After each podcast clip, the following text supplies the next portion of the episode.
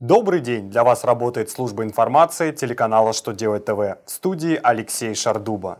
В этом выпуске вы узнаете, по каким бытовым услугам можно будет применять ЕНВД и патент, когда предпринимателям можно не сдавать нулевки по взносам, как предлагается наказывать водителей за опасное вождение.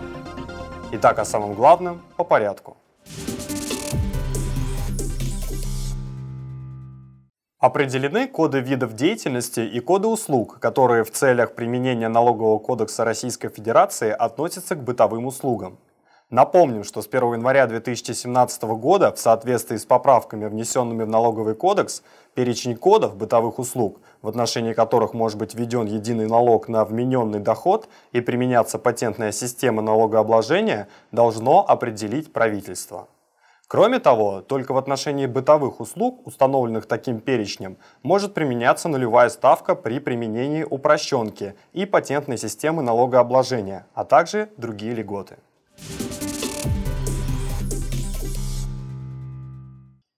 Верховный суд Российской Федерации определил, что при отсутствии выплат и работников индивидуальный предприниматель не обязан отчитываться по нулевым страховым взносам. Так, если предприниматель не имеет сотрудников и, соответственно, не платит никаких выплат, то он не является плательщиком страховых взносов.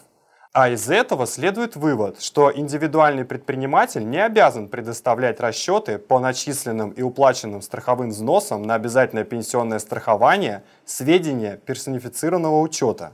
Кроме того, предприниматель не должен обращаться с заявлением о снятии с регистрационного учета в территориальных органов пенсионного фонда.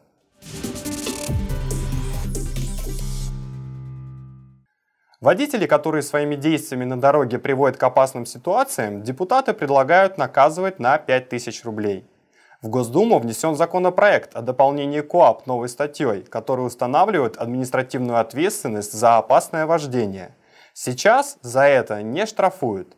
Ответственность установлена по отдельным действиям, входящим в понятие опасного вождения.